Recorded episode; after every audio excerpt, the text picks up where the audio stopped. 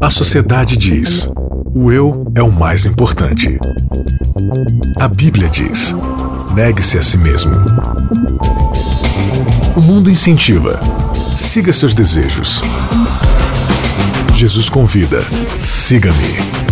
A cultura diz: pense igual, seja igual, conforme-se. O cristianismo diz: não se conforme com os pensamentos deste século. Contra a cultura. O Evangelho clama pelo diferente. Começando mais um Contra a Cultura. É isso aí, mais um Contra a Cultura chegando para você aqui na Rádio Novo Tempo. É sempre uma alegria contar com a sua companhia, com a sua audiência, ouvindo a gente aí na rádio, nos podcasts, assistindo no youtube.com.br cristãos cansados, independente da forma como você chega até nós. A gente fica muito agradecido, muito lisonjeado pela sua presença, pela sua participação. Não se esqueça de deixar comentários, de mandar sugestões, de mandar aí sua crítica, a sua ponderação. Desde que você participe com a gente, curta lá, se inscreve, compartilha no canal. Não se esqueça de entrar lá no site, no cristãoscansados.com.br e baixar o nosso PDF de como estudar a Bíblia. Várias pessoas aí, quase 500 pessoas já baixaram e você não pode ficar de fora dessa. Eu tenho certeza que vai ser uma ferramenta muito útil aí para te ajudar. Afinal de contas, a próxima temporada do Contra Cultura vai ser uma temporada incrível. Mas enquanto Ai, ela não chega, né? Permanecemos aqui longe de casa e também com a presença de Maiara Costa nesse exílio que é Babilônia. Tudo bom, Maiara? Tudo bem, amigos, estamos exilados. Muitos exílios nessa vida aí? Muitos exílios. Mas que bom contar com a sua presença mais uma vez para participar com a gente aqui do Contra a Cultura. Episódio de número 8 da 15 temporada, temporada Longe de Casa, episódio 8, capítulo 7 de Daniel, não faça confusões aí você já pode, inclusive, ir abrindo aí a sua Bíblia no capítulo 7, porque nesse oitavo episódio é esse capítulo que a gente vai estudar. Um episódio aí bem interessante sobre alguns animais esquisitos. A gente já teve, Mayara, alguns bons episódios atrás, um episódio chamado Animais Fantásticos é. e Onde Habitam. Eu estava com isso em mente, mas né? eu lembrei que você já tinha usado esse, esse Por, tema. Porque a gente estava falando de apocalipse, tinha bestas lá e tudo mais, então eram animais fantásticos, né? Só que aqui, Mayara, não só a gente vai ver novamente animais fantásticos, como a gente vai ver um sonho repetindo algo que já aconteceu lá no capítulo 2, certo? Sim. Então, exatamente. na verdade, vamos chamar esse episódio de Eu já vi esse filme antes. Porque a gente já tem, já tem um título também, Deja Vu. Sim, já Então, na verdade, esse episódio é quase um remake do terceiro episódio dessa série, onde Daniel, lá no capítulo 2, ele interpreta o sonho de Nabucodonosor sobre a estátua, com elementos de metais diferentes, de preciosidades diferentes, simbolizando aí alguns reinos. E dessa vez Daniel vai ter um reboot, um remake, um reload do seu sonho, mas dessa vez com animais estranhos, esquisitos, aí, alguns tradicionais, mas com algumas características aí que representam muita coisa interessante. E a gente vai tentar quebrar aqui junto com o Daniel essas informações que talvez você já conheça, talvez você esteja ouvindo isso pela primeira vez, mas vai ser legal dar uma recapitulada e fazer um fechamento no final pra gente tentar entender tudo isso daí. Legal, Mayara? Legal. Vamos então aqui para a Bíblia, capítulo 7. Dessa vez eu vou pedir para você ler para gente. Maiara, lê aí numa velocidade mais corridona. Se aí o nosso ouvinte estiver em casa e quiser ler com mais calma, a gente recomenda, mas aqui a gente vai correr para poder chegar logo nas informações. Então vai lendo aí e eu te interrompo a qualquer momento. Ok, começando no primeiro ano do reinado de Belsazar, rei da Babilônia, Daniel teve um sonho e visões passaram diante de seus olhos quando ele estava deitado em sua cama. Logo depois, ele escreveu o sonho fazendo um resumo de todas as coisas. Daniel disse: Eu estava olhando durante a minha visão da noite, e eis que os quatro ventos do céu agitavam o grande mar. Quatro animais grandes, diferentes uns do, dos outros, subiam do mar. O primeiro era como um leão e tinha asas de águia, e enquanto eu olhava, as suas asas foram arrancadas e ele foi levantado da terra e posto em pé, para que andasse como homem, e foi dada a ele uma mente humana. A seguir apareceu o segundo animal, semelhante a um urso, o qual se levantou sobre um dos seus lados. Na boca, entre os dentes, trazia três costelas e lhe diziam: Levante-se e devore muita carne. Depois disso, continuei olhando, e eis que apareceu outro animal, semelhante a um leopardo. Tinha nas costas quatro asas de ave. Este animal tinha também quatro cabeças e foi-lhe dado domínio. Depois disso, eu continuava olhando nas visões da noite e apareceu o quarto animal, terrível e espantoso e muito forte. Tinha grandes dentes de ferro, ele devorava, fazia em pedaços e pisava com os pés o que sobrava. Era diferente de todos os animais que apareceram antes dele e tinha dez chifres. Então, situando-se historicamente, a gente está aqui no período do rei Belsazar, que é aquele do capítulo 5, né? Da escrita na parede e tal. Exato. E antes que o pessoal estranhe, realmente o que está acontecendo aqui é um flashback nós estamos voltando no tempo mesmo.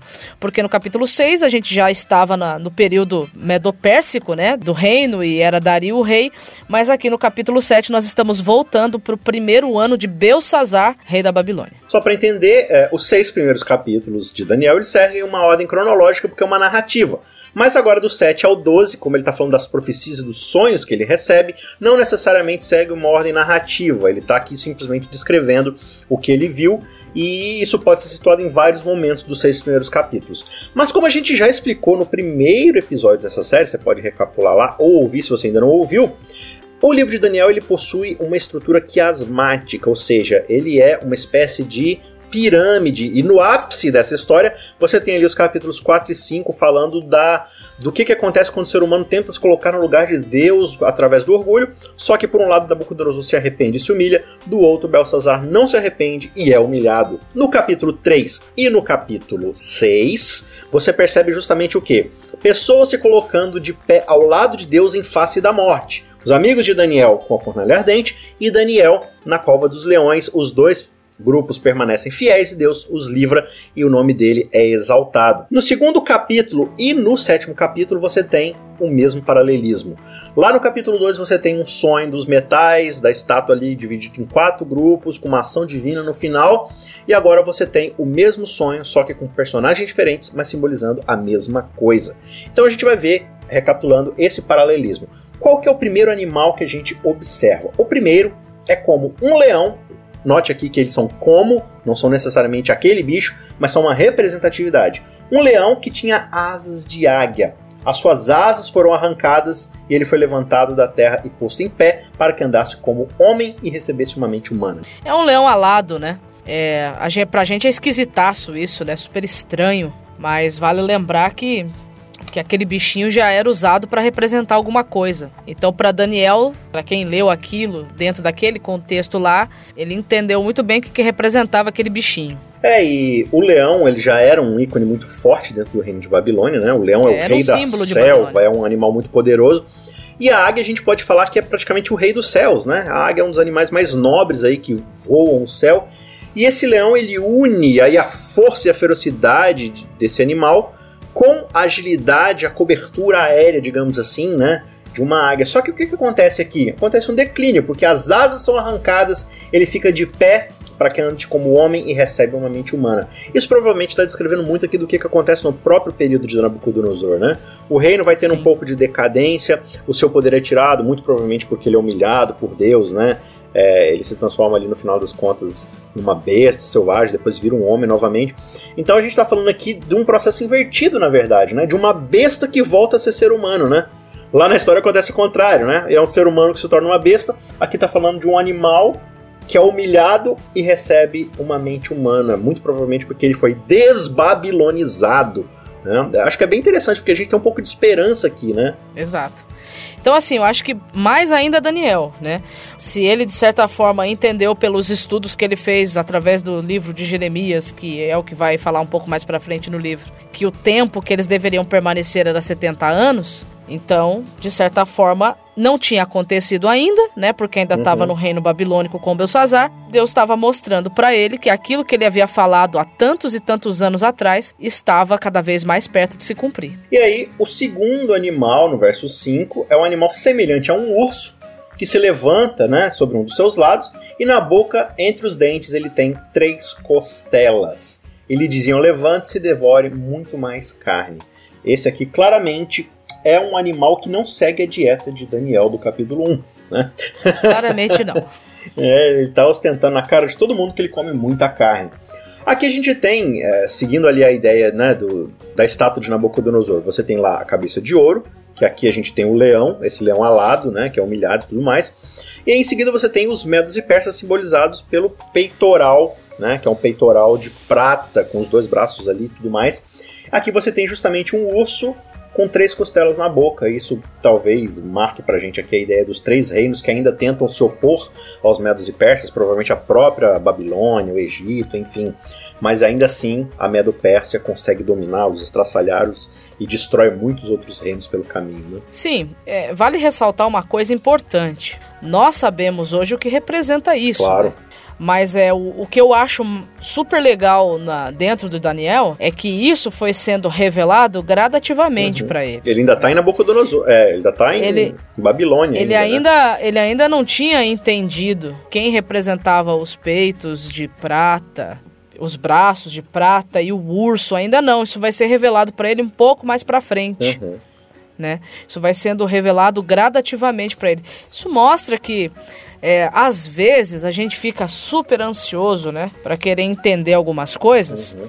Só que às vezes a gente ainda não está preparado para entender algumas coisas que acontecem, né? Então, assim, aqui uma coisa ele tinha certeza: que a promessa que Deus havia feito estava para se cumprir, estava chegando perto. Então a gente vai para o verso 6 e aqui aparece um terceiro animal seguindo aí a linha da estátua. A gente vai agora para os quadris, né? Onde você tem o bronze ali representado, que seria a Grécia no caso.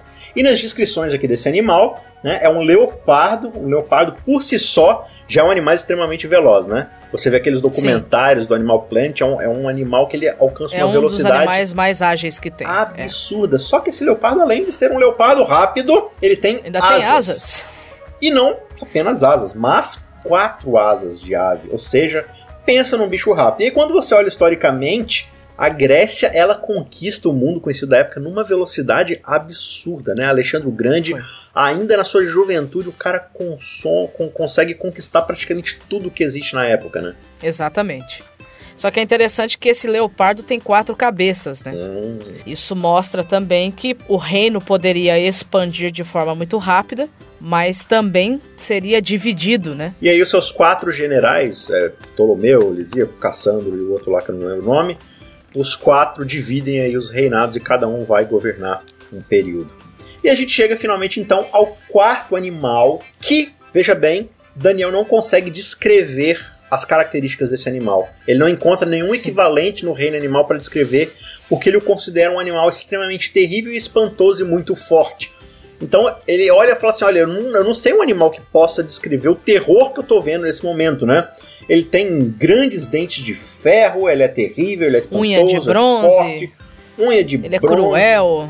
Exato, ele vai pegando muito das características dos, dos animais anteriores, assim, mas é, muito dos pior, outros né? animais e, e, tenta unir tudo num só para tentar descrever quão terrível seria esse último animal. E é interessante que dentro do capítulo 7, dos quatro, o que chama mais atenção de Daniel é esse último. Sim, é, e, não é à toa, né? Porque Roma vai ocupar uma posição histórica, partindo do pressuposto que ela se conecta com as pernas de ferro lá da estátua, né? Onde ela mantém uma influência que surpassa a sua, o seu período histórico político, né?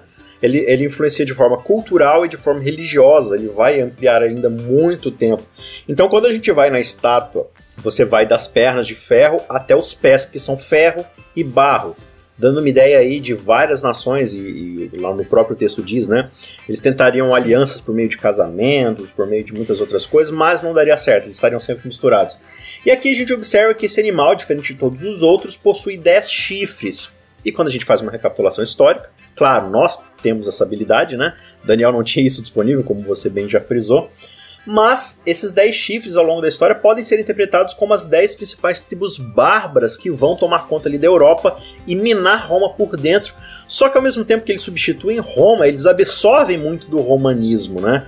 Então é, um, é uma coisa meio transicional, assim, não é uma. igual aos outros reinos que suplantam o outro e substituem completamente, né? Aqui ele substitui mais de uma forma mais de transição, assim, absorvendo muito do que é Roma. É tão interessante esse capítulo 7 porque ele mostra é, uma coisa é importante. É, não importa quem entre no poder ou quem saia do poder, vai continuar entrando e saindo do poder com a mesma filosofia, com o mesmo modus operandi, né? Uhum. O jeito babilônico de governo, né? a minha glória, o Sim. eu, o, ego, o, o, egoísmo, o egocentrismo. Uhum. E, e, Deus estava mostrando isso para Daniel. Eu, eu, imagino que Daniel deveria estar muito ansioso para voltar para casa. Mas o que Deus estava mostrando para ele é que, mesmo que eles voltassem para Israel, para Jerusalém, né, uhum. para Judá, até a vinda daquela pedra do capítulo 2, né, Babilônia é, iria continuar existindo, mesmo não sendo mais um país ou não sendo mais um império, mas aquela forma de vida permaneceria existindo, né? Às vezes a gente coloca as nossas esperanças, as nossas expectativas de mudança, de melhora, também coloca em governos, né? Coloca Sim. em seres humanos e eu acho que o recado que Deus deu para Daniel há tanto tempo atrás serve pra gente hoje também. Sim. Babilônia tem seus mitos, né? Sim. A gente de fato só vai estar de volta em casa quando o último e definitivo reino assumir plenamente e 100% o controle de tudo de, de claro. novo. É, eu acho preocupante, assim, é, e isso é uma pegada muito moderna que a gente vê na nossa juventude, não só na nossa juventude, mas nos principais meios, na própria igreja, como a gente é apaixonado por coisas terrenas, né? Como a gente encontra esperança em coisas passageiras, como, por exemplo, ideologias políticas, né? Figuras políticas, seja elas dando seta para esquerda ou dando seta para direita, como é que a gente perde muito rápido de foco o evangelho e a glória do próprio Deus, né? A gente deposita em coisas terrenas e humanas e a gente começa a dobrar a Bíblia para justificar nossas escolhas, o nosso endeusamento, a nossa idolatria a coisas que estão debaixo de, de Deus, coisas que são temporárias, né? É, você percebe que Babilônia ela acaba geograficamente, mas o espírito dela vai passando de geração em geração. E você observa qualquer ideologia, qualquer movimento político ao longo da história, qualquer um se torna babilônico com o tempo, se torna tirano, né? É, você vê, por exemplo, o comunismo começa legal ali, preocupado com os pobres, daqui a pouco tem milhões e milhões morrendo de fome. Aí você tem lá o movimento nacionalista alemão para poder tirar o povo alemão da miséria que a guerra causou, da inflação, daqui a pouco está assassinando milhões e milhões de judeus e outros seres humanos. Isso vai, ao longo da história, tomando conta de todo mundo todos os reinos desse mundo, no final das contas, se tornam opressores. Se tornam Exato. opressores, seja para uma camada ou para outra. Esse movimento ele vai ser opressor para essa camada da sociedade. Esse outro movimento vai ser opressor para essa outra camada da sociedade. E muitas vezes a gente, como cristão, não tem uma postura crítica de falar assim: ok, eu, como Daniel, respeito a ordem vigente.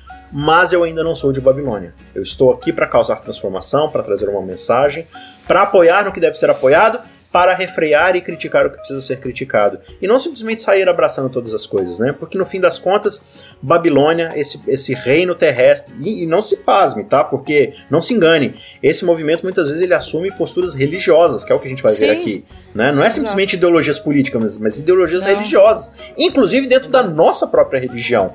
Não é porque Exatamente. nós, como movimento religioso, muitas vezes temos essa coisa assim de carregar a verdade, o evangelho de Deus, que como instituição muitas vezes vezes, eu não estou falando aqui só do Adventismo, ou do catolicismo, ou do batista, ou de qualquer coisa. Em geral, instituições humanas tendem a querer suplantar a posição que é de Deus e ditar Exato. suas próprias regras, né? Exato. E era isso que Deus estava mostrando para Daniel através daquela, daquele sonho, né? Daquela, enfim, daquela visão. Que as coisas ainda iriam, mesmo o povo voltando para Jerusalém, as coisas ainda iriam piorar muito o Corona Babilônia vírus ainda ia né, pegar Sim. muita gente desprevenida, né? Exato. E aí a gente observa, Mayara, no verso 8, que daqueles 10 chifres que esse animal terrível e espantoso tinha, que provavelmente, pela nossa interpretação historicista da Bíblia, né, seguindo aí a narrativa histórica, a gente percebe que das 10 tribos bárbaras, o que acontece? Três delas são destruídas, são depostas, e surge um poder religioso em Roma que vai tomar conta de toda a Europa, né? Que é o poder papal. Exatamente. A igreja ela já tinha ali uma certa historicidade dentro do período bíblico, mas ela não tinha ainda ganhado essa proeminência que ela vai ganhar a partir dali. E o texto diz justamente que aqueles dez chifres, três são arrancados e um chifre acaba saindo dali. Pequeno, né? Mas ele substitui. Então ele começa pequeno e tal. E aqui diz e que crescendo. ele tinha olhos como de ser humano e uma boca que falava com arrogância, né? E a gente observa na própria história ali de Roma, na sequência, como é que os governadores, os imperadores, eles vão absorvendo o paganismo, absorvendo a cultura, digamos assim, babilônica, e eles vão agora fazer essa transição para uma coisa mais religiosa, né? E essa religião, ela vai ganhando garras, ela começa pequenininha ali, perseguida, mas daqui a pouco ela vai ganhando espaço e esse chifre vai crescendo e crescendo, e aí a gente olha para essa visão e pensa, Mayara, parece que a coisa nunca vai ter solução, né? Não, parece que, que a vitória a vitória de Deus não virá, porque uma coisa que é super interessante que eu achei quando eu li Daniel 1, por exemplo, uhum. é que o fato de o reino ter sido entregue nas mãos de Nabucodonosor, por exemplo, aquilo ali poderia demonstrar uma derrota de Deus. Parece que a vitória de Deus não vai chegar nunca, porque a coisa vai só piorando, intensificando e ficando cada vez mais complexo, cada vez mais difícil. Então, a, as, parece que a vitória de Deus não vai acontecer. Só que aqui chega o verso 9 e traz uma pequena esperança pra gente. Lê pra gente então. Continuei olhando, até que foram postos uns tronos, e o ancião de dias se assentou. Sua roupa era branca como a neve, e os cabelos da cabeça eram brancos como a lã pura. O seu trono eram chamas de fogo, e as rodas do trono eram fogo ardente.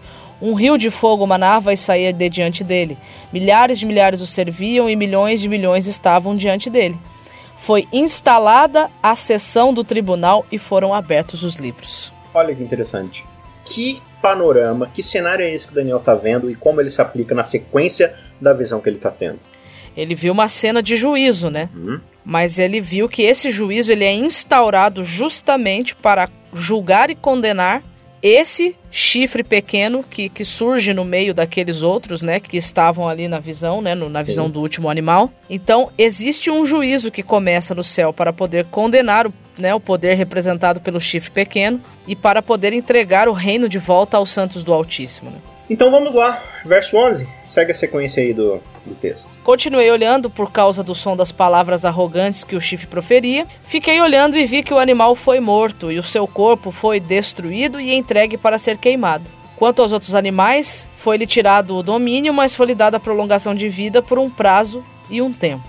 E eu estava olhando nas minhas visões da noite, e eis que vinha com as nuvens do céu alguém como um filho do homem, e ele se dirigiu ao ancião de dias e o fizeram chegar até ele. Foi-lhe dado o domínio, a glória e o reino para que as pessoas de todos os povos, nações, línguas o servissem. O seu domínio é um domínio eterno que não passará e o seu reino jamais será destruído. Então ele vem falando até aqui de vários reinos que vêm e vão e recebem um certo tempo, um certo período de domínio, mas todos eles passam. E agora vem alguém Exato. como filho do próprio Deus, o filho do homem, recebe um domínio que é um domínio eterno e onde o seu reino jamais será suplantado ou destruído. Então, o que que Daniel está vendo aqui? Daniel está vendo a resposta para sua talvez seu desespero, uma esperança. Falou assim, olha, por mais que os reinos desse mundo pareçam fora de controle, parece que ninguém vai dar cabo deles, Deus está regendo a história e o seu reino vai suplantar e vai surpassar todos esses outros domínios e vai durar para sempre. Não só isso, como ele há de julgar todas as ações terrenas que aconteceram durante todo esse período histórico, né? Exato. Então não está passando nada desapercebido aos olhos de Deus.